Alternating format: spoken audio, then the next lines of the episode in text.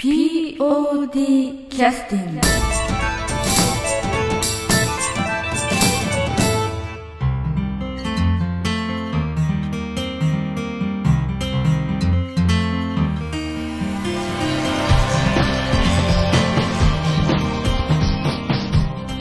劇団 POD ポッドキャスティングです。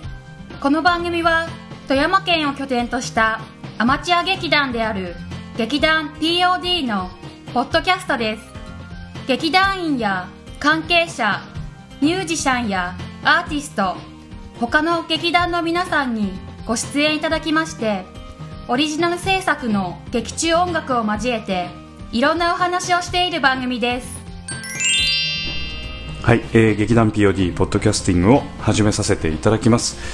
えー本日は、えーっとまあ、題名を、ね、ご覧になっていただいている方はすぐにあのお分かりだと思うんですけれども、えー45回公演劇団 POD の第45回公演「今度は愛妻家」という、えーお芝居を、えーと先週の土日ですかね2月えー1月の30日、31日の土日に公演させていただいてでその時にあの客演で参加いただきました寺山進さん、えー、B 面プロジェクトの寺山進さんの公演が、えー実はその翌週ということで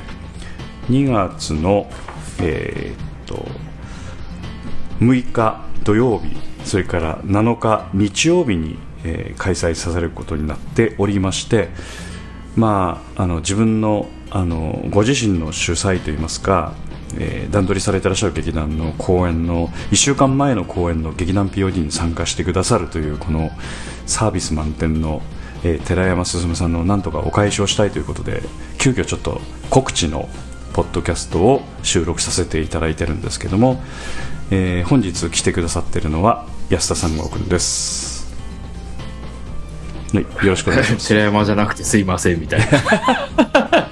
まあ、はい。寺山進さん、結城真由美さんはもうお忙しくてそれどころじゃないという状況ですので、はい。えーまあ、私どもの方でどれだけ理解をして告知できるか分かりませんけれどもちょっと告知の時間を取らせていただきました、えーまあ、ちょっとその前にと言いますかえー、と一言だけ、えーちょっとあのリスナーの皆さん含めね感激いただいた、えーお客様ご協力いただいた方々にちょっとお礼を申し上げたいんですけども、えー1月の30、31日の日に、えー第45回公演今度は愛妻家が無事終了いたしました。本当にあのたくさんのねお客様に、えー来ていただきまして本当に感謝感謝でえー本当にありがとうございましたと一言申し上げておきたいと思います、えー安田三郷君も、まあ、本番ねずっとビデオ撮影とかもしてくださってたんですけどまあどうどうでしたか？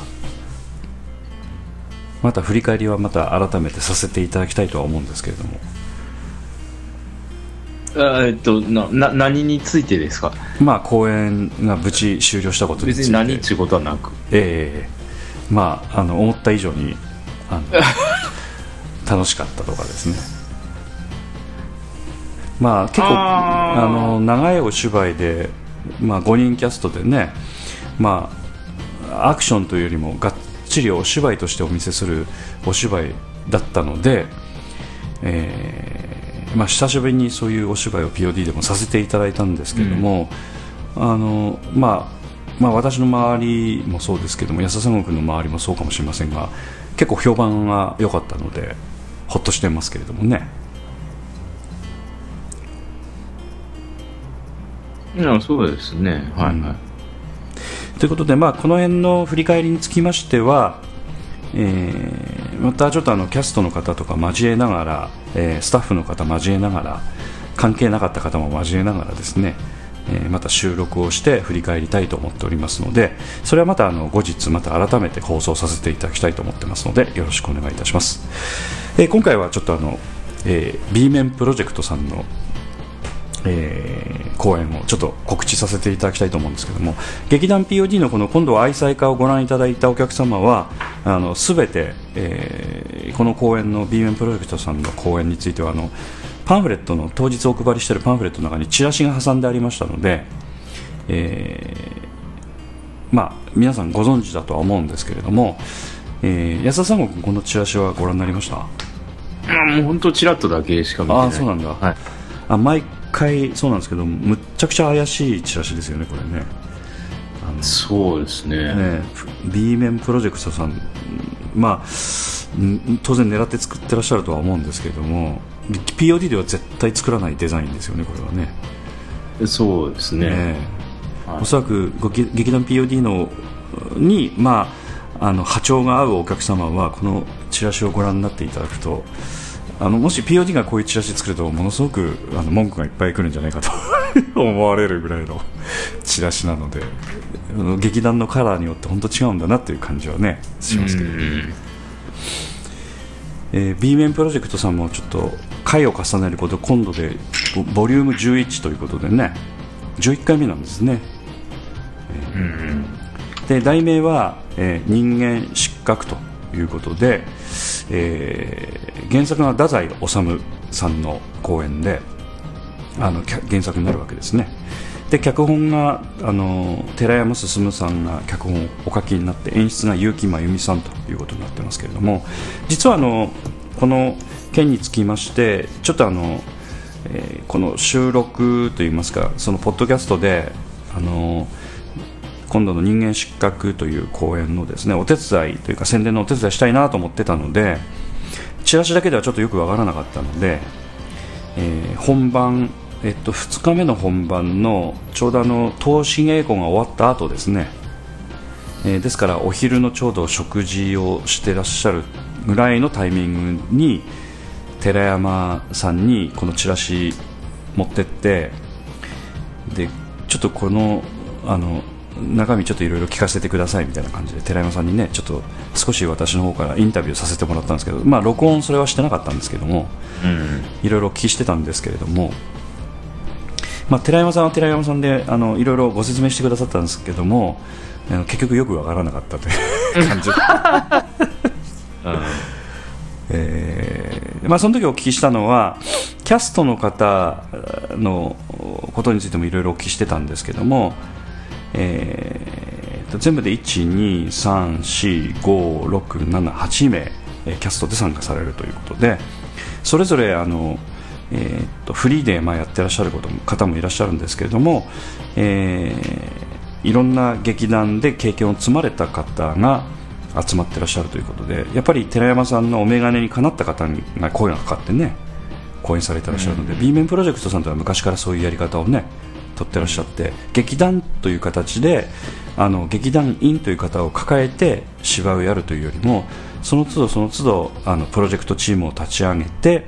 いろんなところからあの人が集まって、えー寺山さんの方から、まあ、いろいろお声がけされたりしてその、えーまあ、賛同された方々が協力をして、まあ、参加をされるという感じになってるような芝居ですよね。うんまあ、ですからあのなんて言いますか安定的な、えー打率をちゃんと稼ぐような方々ばかりに声かけてらっしゃるので、えー危なっかしいところはほとんどないとは思うんですけれども、えーその分やはりそういったグレードを維持するための、ね、公演というのはなかなか大変だと思うんですけれども、まあ、そういった方々が集まっていらっしゃるということをお聞きは確認させていただきました。それからあとあの、まあ、原作太宰治ということがなのでそれを脚色された寺山進さん本人に、まあ、脚本というのはどんな感じになってるんですかと言ったらほとんど、まあ、原作をいじってませんというような言い方をされてましたので、うん。まあ、どの辺までどういじってらっしゃらないのかがよくわからなかったんですけれども、うん。ええ。あのー確かこの小説というのはずっと第一人称の語りになってる感じの話なんですよね。自分の話、ええ。ねご自身あの要するに主人公が自分でこう自分のことを語るみたいなうん感じの話で、まあ、その合間合間に少しちょっとあのあスキットというかその、まあ、登場人物が多少セリフがある場面があったりとかね、うん。まあ、その合間合間に当然自分の解説が入った解説というかナレーションが入るみたいな感じの構成になってるのでまあ、その構成自体は変わってないのかもしれませんけれどもね。ただそれを一つ一つなぞるとなるとかなりの時間かかるえ、えー公演になるとは思うんですけどもなんか安田三国の方で今日ちょっと演出の結城真由美さんの方からちょっといろいろ情報をお聞きしてくださったんですけどなんかそのところでなんか時間の件でちょっとね書いてくださってましたよね。えー、と上演時間について書いてなかったでしたっけ？あいい1時間。うん。約1時間ぐらいの内容で仕上がっておりますと、かっこ笑いというふうに書いてありますけども。要はあれだけの内容の作品がなんと上演時間約1時間で仕上がっておりますということで、えー作ってみたら1時間だったということでね。ちょっとそういう意味では相当ハイペースに物事が進むのかそれでもやっぱり原作に忠実だ忠実だとは言いながらもピックアップされてる内容はかなり、えー限定されてるのがね。それがよくちょっとわからないですよね。だからうん。あの寺山進さんの話と結城真由美さんの話まあそれぞれ今聞いた話をお話しさせていただいてますけどなんかこううお互い矛盾したい感じのね情報が入ってきてる感じなのでええみたいな感じですけどね。寺山さんのはあんまり変えてないと原作をですね結城真由美さんは1時間で仕上がってますみたいなことで伝えたいえ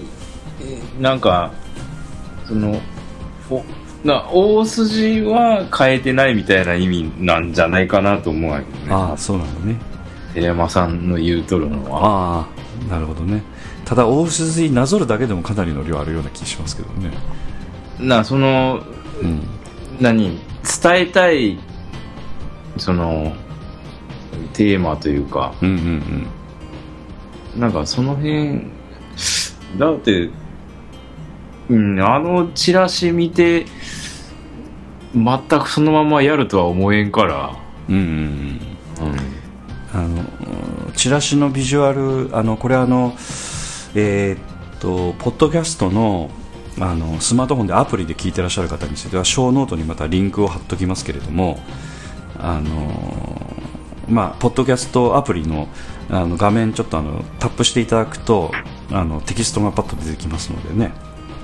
そのテキストのところにリンク貼っておきますしあとあとあの Facebook とかブログとか POD のプロブログとかにもちょっとチラシの画像はまた貼り付けておきますけれどもこのビジュアル、まあいわゆる人間失格という普通捉えるこうイメージとは全然違いますわね。うん。この感じがですね全然ちょっと。うん。まあかなりあの人を煙に巻くようなビジュアルの展開をしてらっしゃるところがありますので、えーまあまあ先ほどもお話しましたけどあんまりなんていうか詳しく語りたくないというかあんまりイメージをこうあの事前にこうあらすじっぽいものも含めてなんかあんまりこう予備知識をないまま見ていただきたいみたいなことがもしかしたらあるのかなって感じですよね。B 面プロジェクトさんのしお芝居についてはね。うん。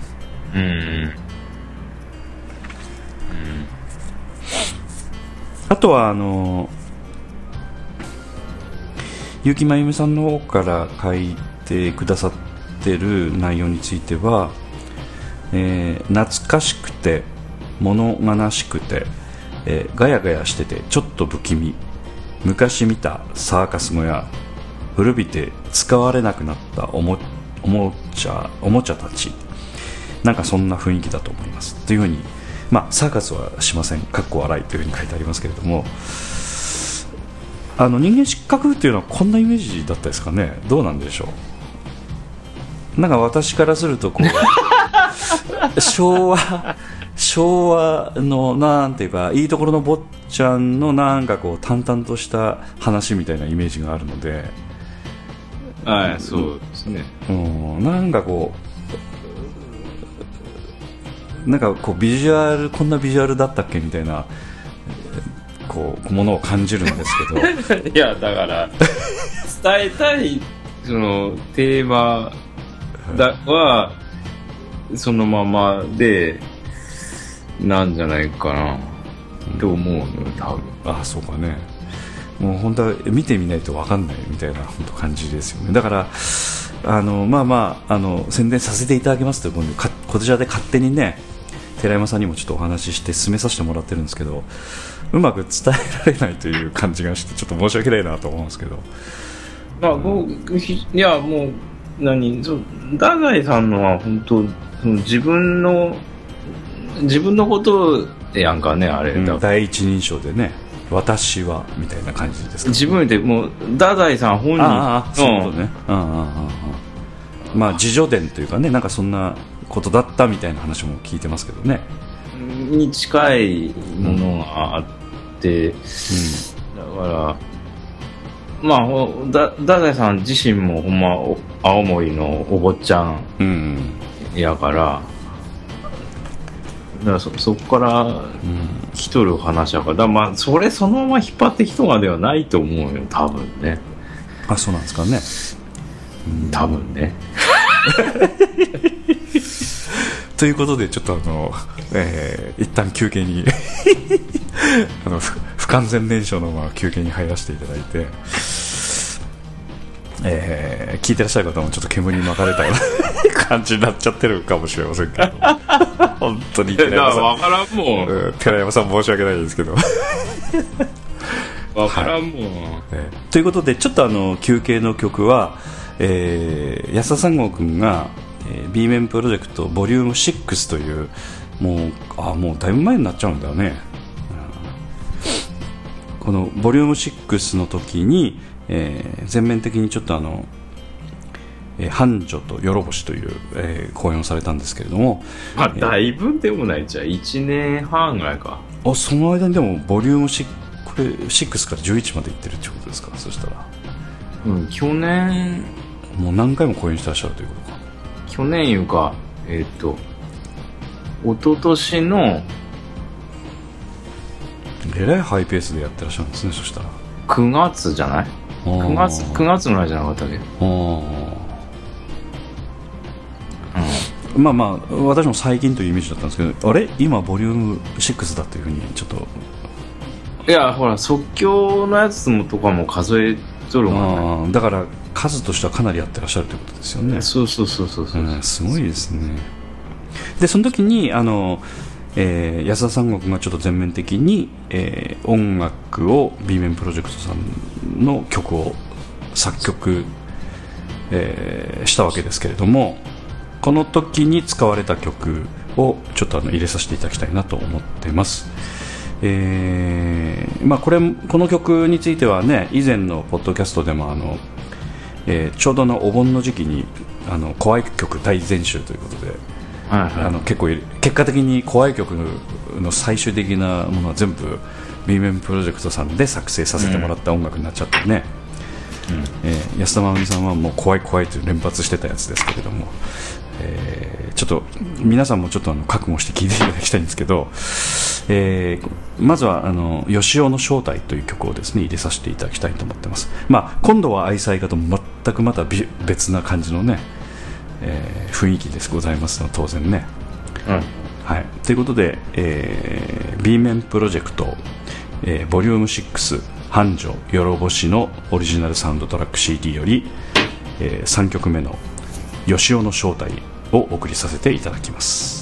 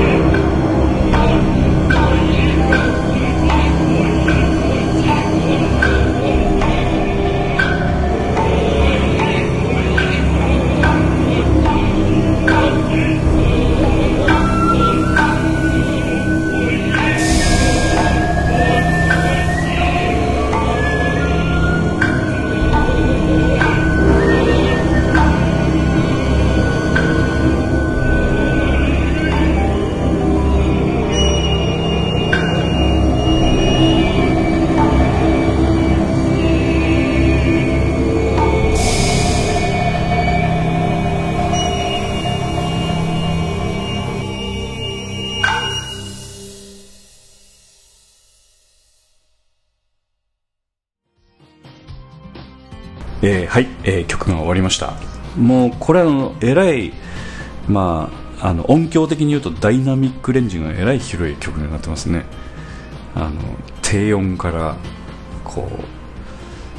うもう相当いろいろ音が重なってる感じで迫力がありますけどこれはもう、うん。この音楽聴いただけではあの芝居が全くよくわからんのですが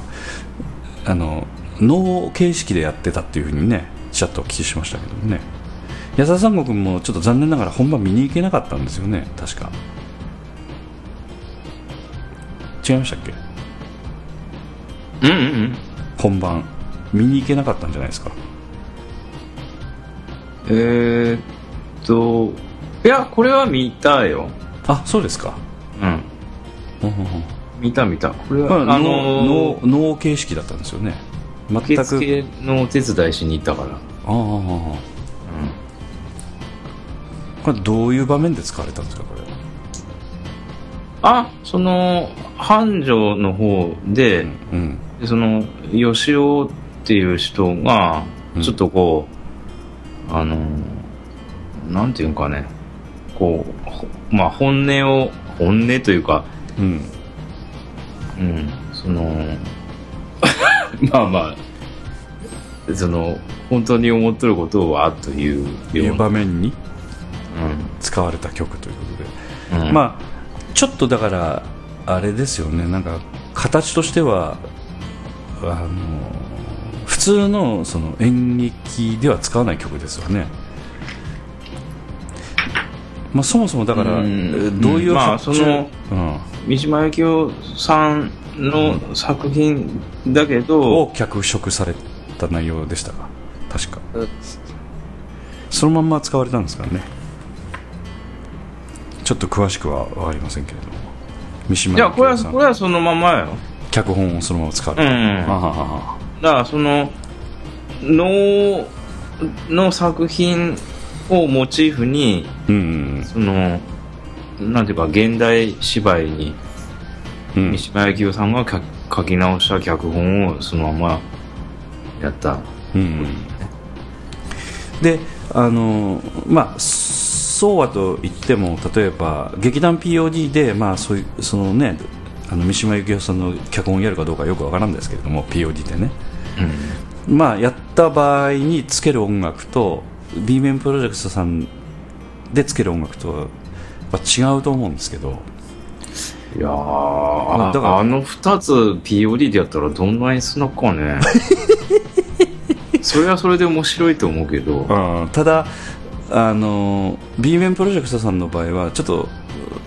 その B 面プロジェクトさんらしさがおそらく当然あってその、えーらしさの中のそのそのなんて言いますかその発注があったと思うんですよね。安田三国に対してこういう感じで曲をというような打ち合わせがあって。うん。どうどういう発想でこういう曲になるのかなっていうのが発想というかどういう指示というかやり取りがあったんですか？いやーまあ寺山さんとはがっつり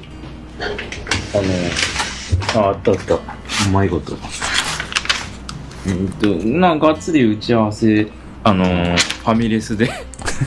一番最初打ち合わせしてうん決めたんですけどちゃんとあのあのこういうあのいやみちょっとラジオで見えませんけどこういうリストを、はいはい曲リストえー作っていただいて、ほうほうほでうどの場面で何ページの何行目からかかる的な大体の目安も書いてあるわけです、はいはいはい。そのただ、まあ、そういう指示があったにしてもい今みたいなような曲を作るかどうかは当然わからないわけですよね、うん。うん、だから、ね、そこういう曲を作るに至った経緯というのはどんどんなやり取りがあったんですか？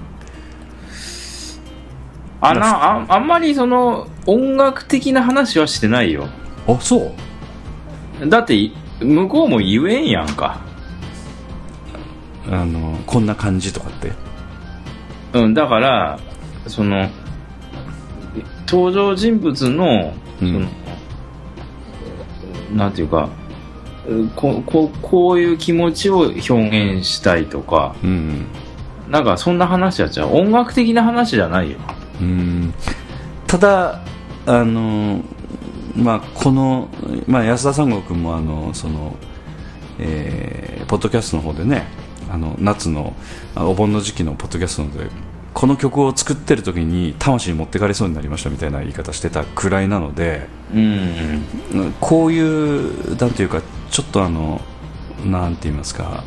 波長としてはめったに作らない感じの波長の曲にしようと思った理由っていうのはどういったところにあるのかなとそれが要するに B 面プロジェクトさんのあのお芝居のそのなんていうか曲を作ろうと思うとやっぱり B 面プロジェクトさんらしいこんな感じの曲ということのイメージになったのかその辺の部分っていうのはちょっと教えてもらいたいんですけどね。うーん。まあ、まあ、まず最初に能が、あーを扱っとる脚本やっていうことで、うんうんうんだもう音楽やる人間としてはもう能は使いたいよね、うん。はあ、はあはあはうん、あ、なるほど。でそこから波形していくとその、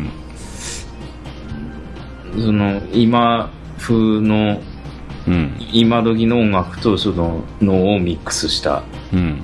ようなものにししようかなっていうのがうん。まず最初にあって、うん。だからそこから広がってったらもう普通の音楽にならんやろもうその時点で。うん、ただ、なんていうかな、まあまあ、その、例えば、脳といっても、その、なんていうか、えー、なんて言いますかね、上と下があるような気がするんですよね、なんかこう、天と地というか、うん、これどっちかというと、ほら、地の方じゃないですか。この、こう受ける印象からするとね。脚本自体がそうやからね、そっか。うんうんまあ特に「よろぼし」の方は特にそうやねあもう空襲で、あ、うん。まあ、主人公がねうん。空襲であのーもう目の前がもう本焼けて炎でうわーってなっとって、でもうその人間が燃えとるよシーンを描写するんですけどえその長台詞で、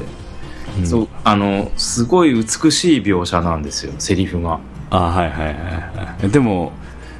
あれなんですよね。でも人間が燃えとるんですよ、うん。うん。でもう川にもうその焼け焦げた人間の死体の山になっとってあでそので色とかの描写が綺麗なんですよ。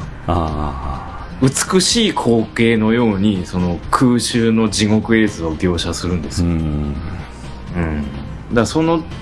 それにつける音楽とかうん。それは、あの、お別れの曲で入れさせていただく曲あなんでね。あそうですそうですね。ええちょっと、後で皆さんにお聞きいただきますけど、まあ、むっちゃ怖い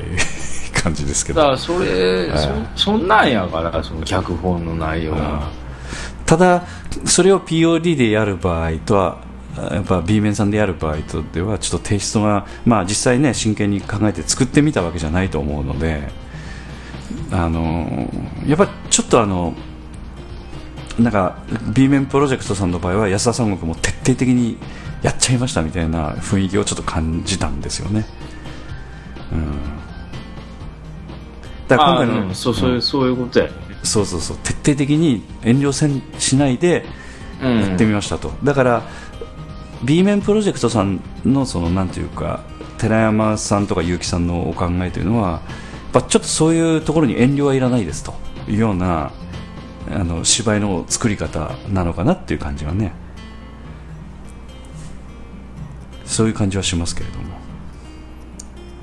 まあうん多分求めとるのはこんなんなんやろうなと思ってやっとるのはあるよ、あるありますよね。うん。だから今回の人間失格についてもやっぱそういうものをこのチラシを拝見させていただくと感じますので、ええ。まあお好きな人はもう本当お好きだろうなっていうね。このチラシの雰囲気とかね、うん、そうじゃない人はちょっとあの強く当たるみたいなね感じのお芝居なんだろうなという、まあ、題材自体がねちょっとそういう毒気をかなりはらんだようなものをこう選んでらっしゃるところもあるので。うん。で実際、まあ、安田三郷君がその「よろぼし繁盛」の方で作った音楽についてはどどんな感想だったですか？寺山さんとか結城さんの感想っていうのは。まあ、うん、うん、気に入ってはいただいた感じで。た感じで逆になんか、うん、もうちょっとうまく使えたかもしれんがにごめんなさいみたいな。えー、そうなんですか？お音楽をね、ああまあまあ最初からねお音ありきでえー芝居の構成してらっしゃったわけじゃないので、うん。まあ、そういう意味では出来上がったものを使ってちょっとまたいろいろ工夫したいと思思われたのかもしれませんよね。うんそうそうそう。うそう、ん。まあだからそそれぐらいなんかもうちょっとうまく使えたんじゃないかって、うん。寺山さんが思うぐらい、うん。まあまああのシンクロしてた可能性はあるとお考えと。き気に入ってもらえたいう。ああはいはいはい。なるほどなるほど。まああの人間失格についてはちょっと何何も語ることができないのでちょっとあの、えー少し違うこともお話ししてますけどあの本番今度は愛妻家の本番前にちょっと寺山さんにお聞きした話とすれば、えーまああんまりだからそういったあのお芝居の中身についてる情報については私が聞き出せなかったということもあってねちょっとあんまり聞けなかったんですけども、えーまあ、楽しんでいただけるようなで寺山さんの方からなんかメールも来てましてうーんとちょっとそこから少し、えー抜粋でこれ安田三郷君の方から聞いてくださった内容ですかね。うんうん。結城真由美の独創的なダンス。役者陣のシュールな芝居が紡ぐ人間崩壊競争曲お楽しみください。というふうにちょっと、えーヘコピーを書いてくださってたんですけれども、まあ、これを読んでも人間崩壊競争曲というで POD では絶対使わないような、ね、言葉がすっとこう出てくるところがやっぱ寺山さんの B 面さんのところですよね。ちょっとだからあのシュールな芝居ということでちょっとそういうやっぱテイストもかなり含まれてるんでしょうね。こうなんていうか少しあの毒気がかなりあって少し冷たさも感じてみたいなところとかね。いろいろそういうものもあるんでしょうね。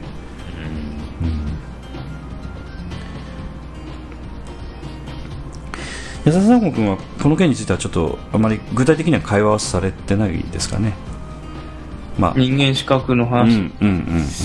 うん。なそれよりもそのうんその寺山さんはほらあんまり、その人間資格の方にはねうちらの方に協力いただいたのがもあってあんあまあ今回脚本だけでね。りあれやもんで、うんだからそのその次の話をその打ち上げで割と、うんあそうなの？ボリューム 11? あ11じゃない、うん12か、うん。ね。もう B 面さんも10年になるなるもんで、ああそうなんだうん。だからなんか記念公演みたいなしたいなみたいな話してはって。あそうですね。なんかちょっとぼやっと考えてはることを、ああまあオフオフレコなんだね、まあうん、それはちょっと言えんがいけど、うんうんあでもらしいなと思って。あ そうだ。あいいですねって言っとった 音楽作りますよって言っとったんやけうん。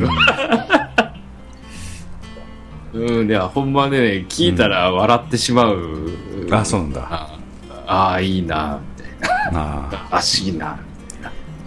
というようなことも今ちょっと企画してらっしゃるわけですね考えてはんがみたいです。ええええわかりました。あのこの公演につきましては、えーっともう一度ちょっと繰り返しますが、2016年の2月の6日、それから7日、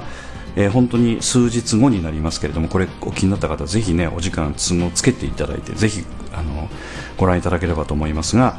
えー土曜日の6日の土曜日につきましては19時から、それから7日の、えー日曜日の公演につきましては14時からということで会場は開演のまあ30分前ということです、えー会場はですねフォルツァ総川というところで総川通りの中の、えーこれは昔映画館とかだったようななんかそういった施設そうですねを、はい。あの今劇場に改造されてて、まあ、映画もできるんですけどね。劇場にも使えるように改造されてて、まあ、そこのホールを使われるということですね。でちょっとあの詳しく私のもちょっと私もこのあの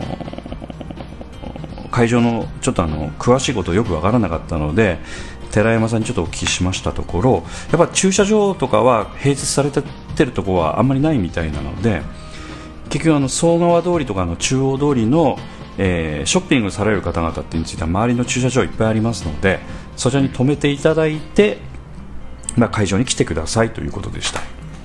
ですのであの、まあまあ、あのあの辺はよく私なんかよりもよく分かっていらっしゃる方いっぱいいらっしゃると思うんですが初めて行かれる方につきましては、えー中央、えー通り総川通りというあのショッピング街の、えー駐車場というのがいっぱいありますので最寄りの駐車場に止めていただいてからそちらに向かわれていただければということとあとまあ車じゃなくて電車とかでいらっしゃる方はあの JR の富山駅から、えー市電が出てますのでそちら市電乗ってもらって、えー来てくださるという方法でも結構です、まあ、西町の、えー駅で止まっていただいあそちらの停留所で降りていただければ済むでございますのでね。でチケットの取り扱いにつきましては、えーフォルツァ総川それからアスネットカウンターで、えー扱ってオーバードホールの中にあるアスネットカウンターですね。それからインターネットでのアーツナビそれから富山県民会館それから富山県富山県、えー教育文化会館新川文化ホール高岡文化ホールでも扱ってらっしゃるということでした。でお問い合わせにつきましては、えー寺山さんの、えー携帯番号もお聞きしています。これチラシに載ってるので公開してもいいと思いますが090-7087-4742 70874742寺山さんのところまで、えーお願いいたします、えー料金は一般前売りが、えー800円当日が1000円。それから中学生以下は前売り400円当日500円ということで、えー未就学時は無料というふうに書いてあります、えーぜひともね、えーお時間のある方は、えー楽しみにしていただければと思います、えー寺山さんにつきましてはね劇団 POD の方では前回あの原文太役大山役ということでねえー頑張っていただきましたけれども、えー今回のこの B 面プロジェクトの公演の方ではあのキャストとしては参加されないんですけれども脚本として主催者として今回の公演を、えー主催をされていらっしゃるということですのでぜひご覧いただければと思います。で安田三郷君の情報ではこの次の公演も今もう構想を練って準備してらっしゃるということですね。はい、もう今、まあ今からですよね。うんうん。動くとすれば。はいはいはい。うん、今からですね。はい、ということでぜひともねあの劇団 POD としてもまたえー一緒に頑張っていきたいなと思っておりますのでよろしくお願いします、えー今日はちょっと早いですけどもね、えーこの B 面プロジェクトの、えー公演ボリューム11回目の公演になりますけれども人間失格のご案内をさせていただきました。でお別れの曲は、えー安田三郷君が以前に B 面プロジェクトの公演です、えー作曲させていただいた、えー曲でお送りいたします。先ほどのねちょっとあの話でもありましたけれども、えーこれは空襲空襲か何かの場面を描写したあの語りのところで、えー鳴らされた音楽ということですね。そうですね。はいそうそうそうです。はい。はい、えーっと曲名は「えー年寄りの起源前半」という曲でお送りさせていただいてお別れの曲とさせていただきます安田さん君なんかあの最後にありますかね？うん、B 面さんにですか？えいやー、まあ、本当うちの劇団と全然カラーが違うえ ので、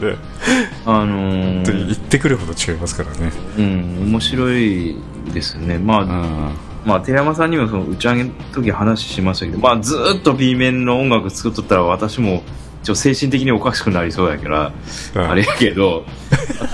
た たまにならいいっすよ、みたいな。うん。まあ、それぐらい違うので、だから、まあ面白いですよねだから刺激にはなったんじゃ、すごく。うんうんもう今までにない引き出し使ってやったから、うん。うんすごい、その、作っとる時もすごい、うんすごい新鮮な気持ちで曲作りやれたもんで、うんうんうん。面白かったですよね、まあえー曲をお聴きになった方についてはねちょっとあのいろいろその敏感な方についてはお気をつけいただければと思いますけれどもちょっとあの、えーちょっと下の方の感じのね、